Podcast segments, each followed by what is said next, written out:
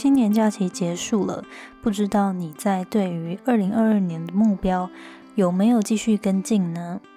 关于目标，如果你一直失败的话，或许你应该注意这个重点，你有没有做到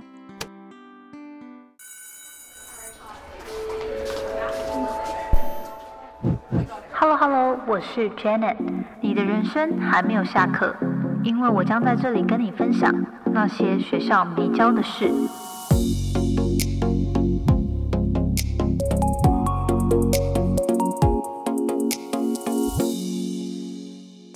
之前，一样跟大家分享一句引言。这句话好像之前分享过，但是我非常喜欢，尤其在这个关于目标上呢，这应该算是非常经典的一句话。它叫做 “If you fail to plan, you are planning to fail. If you fail to plan, you are planning to fail.” 这好像是 Benjamin Franklin。他说的一句话，那我自己翻成的中文就是：如果你失败去做计划，那你就是预备好要失败了。那这个 planning 因为在英文上有两个意思嘛，就是就是规划计划，我自己就会翻译成说：if you fail to plan，如果你在做计划这个事情上面呢失败了，then you are planning to fail，你就计划着会去失败。那呃，今天呢，想要来跟大家分享这个主题呢，就是关于目标定定。如果你常常达不到自己预期的目标，或者是新年愿望，每次许愿，然后就是从十年前到现在，新年愿望都是只是。把年份改掉，然后每年都重复许一样的愿望，可是从来没有达成过的话呢？那很有可能你错过了一个非常重要的一个重点。那我今天就是想要跟大家分享这个重点到底是什么，然后同时跟大家分享，如果你想要定定呃比较合理，然后真的可以有机会达成的目标的话呢，应该怎么定定？好，那关于这个重点呢，我们直接言简意赅的切入正题。其实这个跟我这几天看到网红茉莉她分享关于健身然后身材目标的一个文章，非常的有共鸣。那这个重点我想要说的呢，就是常常我们会把目标设定在一个不是自己可以掌控的事情上。比如说，呃，我比如说像健身或减肥好了，那常常大家就会说，诶，我希望我今年的目标是想要达到跟谁谁谁某个网红一样的六块肌，或者是某个网红一样的翘臀，然后一样的呃肩那个叫什么臂膀之类的 几块肌，二头肌、三头肌，但是。这这个文章就是关于茉莉写的文章，大家也可以去看，因为我觉得她写的非常好。就是关于像这个目标很容易失败的原因，就是你把你的目标预期设在一个你自己没有办法百分之百掌控的事情。因为每个人的体格跟架构跟天生的呃，就是长处短处，就是那种基因上面的分配就是不一样。那即使你很努力，很努力，也有可能没有办法达到跟比如说像茉莉一样的六块肌，或者是终有一天有有可能。可是就是有些人可能只要花三个月，但是以你的体质，可能要花一年两年才有办法慢慢成为像那样的就是很 fit 的身材。但是如果我们就是把很高的期待都放在这个上面的话，就会变成一旦我们在三个月不像其他人一样有达到这个目标的时候，我们就会非常的气馁，然后就会觉得可能很容易就会批判自己，然后觉得自己的努力都白费了等等，那他就会陷入一个很负面的一个循环。但是呢，关于目标就是设定上，如果就是这就是这个重点，如果你是把目标建立在你可以掌控的事情上，那如果失败了，真的就没有什么好就是推脱或者是逃避的理由。呃，像他文章中也有说到，如果你把目标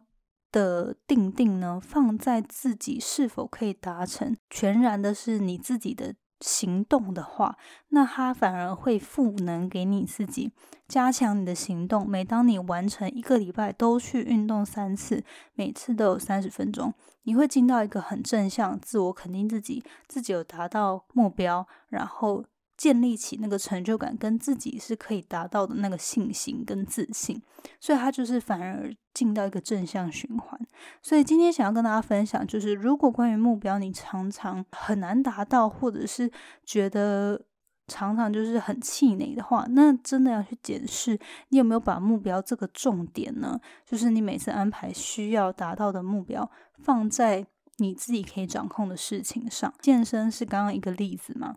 那比如说，如果你是工作上的业绩的话，因为相信很多人，呃，在上班应该都会有一些业绩压力。那你就会说，可是业绩压力，我就是要，呃，常常主管给我的目标就是要签到多少单呢？可是这种签到多少单，它其实是一个，又是把，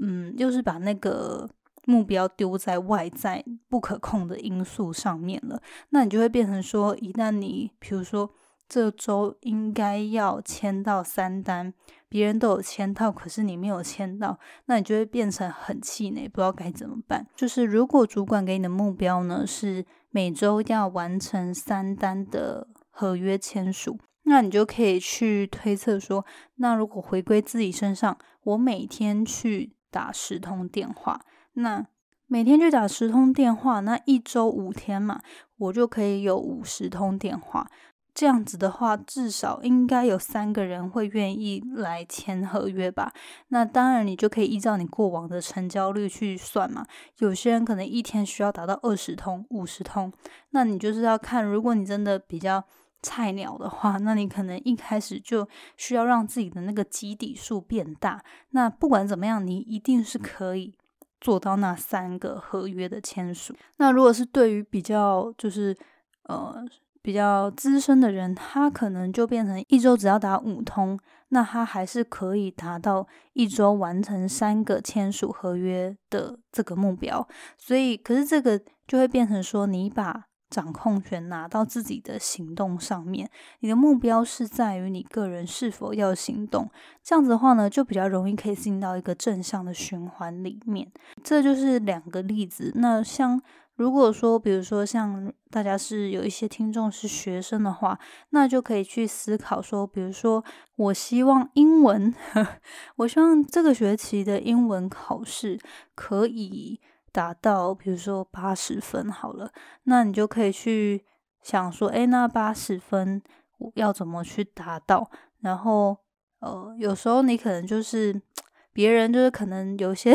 从小就学英文，他每个礼拜他只要读个一两个小时，他就可以把段考考到八十分以上。那如果你自己本身英文比较不好，然后需要常常练习，需要多花时间的话，那你就要去安排自己说，哦，我每天要八十分，那可能单字就是要多少的量，然后片语，然后呃。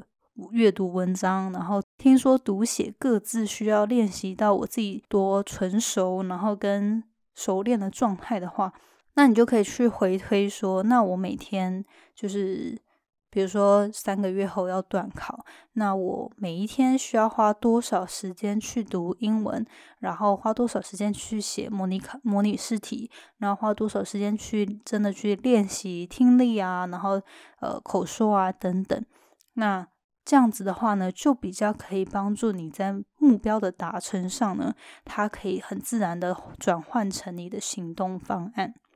好，那除了这个关于目标定定是否能达成一个很重要的重点之外呢，今天也跟大家分享一个在目标管理上，嗯，应该算是领导人的很多。应该很很多企业曾经用过这个方式去领导团队跟定定目标。那我最近就是在呃在日常生活中又有在接触到这个方法。那虽然说这个方法就是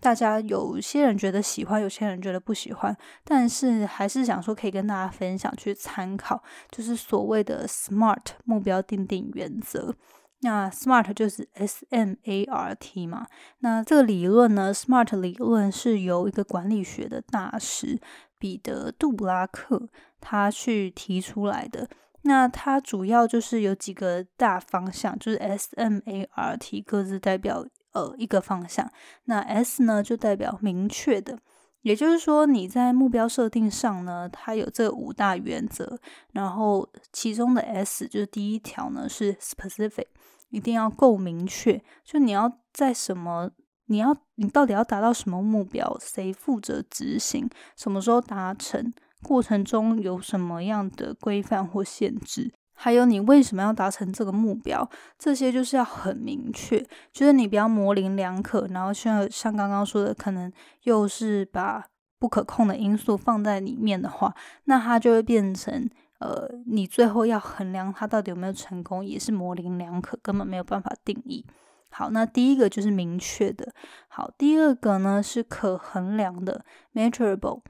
好，那这个就是第二个是 M 嘛，就是可衡量的。那它就是说，其实目标应该是要数据导向的。没有数字的目标呢，就好像玩一个没有办法、没有去评分的游戏，你也不知道你到底什么是加分，什么时候是减分。就比如说你要定定一个，比如说在多少时间内达到多少钱。获获得多少个，签下多少单等等的，就是可以衡量的一个目标基准。这样好，那第三个是可达成的。那这个有些我是看资料，有些人是说 attainable，有些人是说 achievable，但是基本上大方向就是在说可以达成的目标。好，那这个呢，就是说其实目标你必须是要。至少近期内，因为你是定定今年的目标嘛，它必须是可以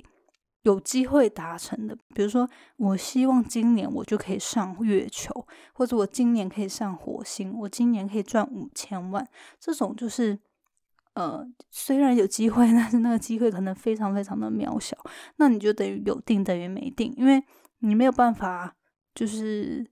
很持续性的激励自己去做这件事情的话，那它就是一个太遥远，然后太摸不着边际，可能有时候太不切实际、太幻想的事情，那就会变成说。你很难实际化成一个每天具体的行动，去逐渐往这个目标靠近。那这个诀窍呢，就是必须拟定的目标要稍微有点挑战性，但是又不是天方夜谭的东西。就是你听到会让自己有点压力，可是又不是完全不可能达到。那我觉得这样的目标是比较最好的一个，算是甜蜜点。好。那第四个呢是相关的，那这个就是 relevant，就是第四个是 S M A R 嘛，是 R。好，那这个的话，因为这个目标定定的方法呢是用在企业管理嘛，所以它一般来说会去检视说你这个目标定定跟，比如说这个企业这一这一年度的大方向是否有关联，是否方向一致。那呃，如果是我们定定定个人的目标的话，那你就可以呃，比如说在你工作上，他你定的一些目标是不是跟公司发展的方向是一一致的？因为有时候公司发展它是一定每年都有一个大方向，你如果定的目标就是你个人工作岗位上的目标跟公司大方向的呃发展路线是背道而驰的话，那你就会非常的辛苦，所以。这个也是可以帮助自己去检视，说你现在的目标在现在的岗位，在现在这个阶段是否是有意义的，是否跟呃你存在的一个更大的集体，就是一个比如说公司、企业或是你的家庭当中，呃，是否跟大多数就是这个大团体的目标是一致的，而不是背道而驰。那你这样子就会变得很 辛苦，因为你是一个大团体中的。成员，可是你想做的事情却跟其他成员方向不一致，那就会比较辛苦。那这个也是可以去帮自己评估目标是否有设定的好的一个基准。那最后这个 T 呢，就是有实现的 time bound，就是说这个要有一个时间限制以内的完成的目标才算有意义的。因为如果你说哦，我要在 在我比如说。一百岁以前达到什么样的目标，或者是什么的话，那就会变成说你这个目标又一样太遥远、太不切实际。那因为人其实是一个天性比较容易健忘，而且比较懒的生物。如果你把这个目标的期限下就是下的太远的话，就大家就会觉得这件事不重要嘛，所以就不会花很多心力在这件事情上。所以你可以设定一个，比如说我自己是比较习惯，就是三五年会有一个中长期的目标方向，但是每一年会有一个今年的方向。然后再回推到每三个月、每一季，就是会有什么样的目标，然后再回推到每个月跟每一周，可以怎么样，就是拆分这些目标，然后逐渐靠近我想要达到的那个理想的状态。这样，对，所以有实现的这个也非常重要。好，那就是这 SMART S M A R T 的呃目标定定的一个方法。也今天提供给大家参考。如果你在每一年的目标 定定上常常就是力不从心啊，或者是每一年就是在新年一月一号的时候信心满满、雄心壮志，觉得这一年要不一样。但是过了一年之后，又觉得天哪，怎么又重蹈覆辙的话，就是希望今天这一集的分享对你会有一些想法上的启发，然后可以做出一些实际上的改变，让自己在今年呢可以真的去做出一些调整，然后真的离自己定下的目标更加靠近。好，那今天的节目呢就分享到这边，呃，希望对你有帮助哦。如果你有任何想法或是有收获的话，都欢迎欢迎留言告诉我。那我们下周见啦，拜拜。谢谢你今天的收听。如果喜欢今天的节目，欢迎你到 Apple Podcast 帮我打五颗星给予鼓励。希望收到我更多的分享，你可以在 IG 上搜寻 Janet Lin，我的账号是底线 J A N E T 点 L I N 底线。所有的详情都可以在资讯栏中找到哦。那我们下次见喽，拜拜。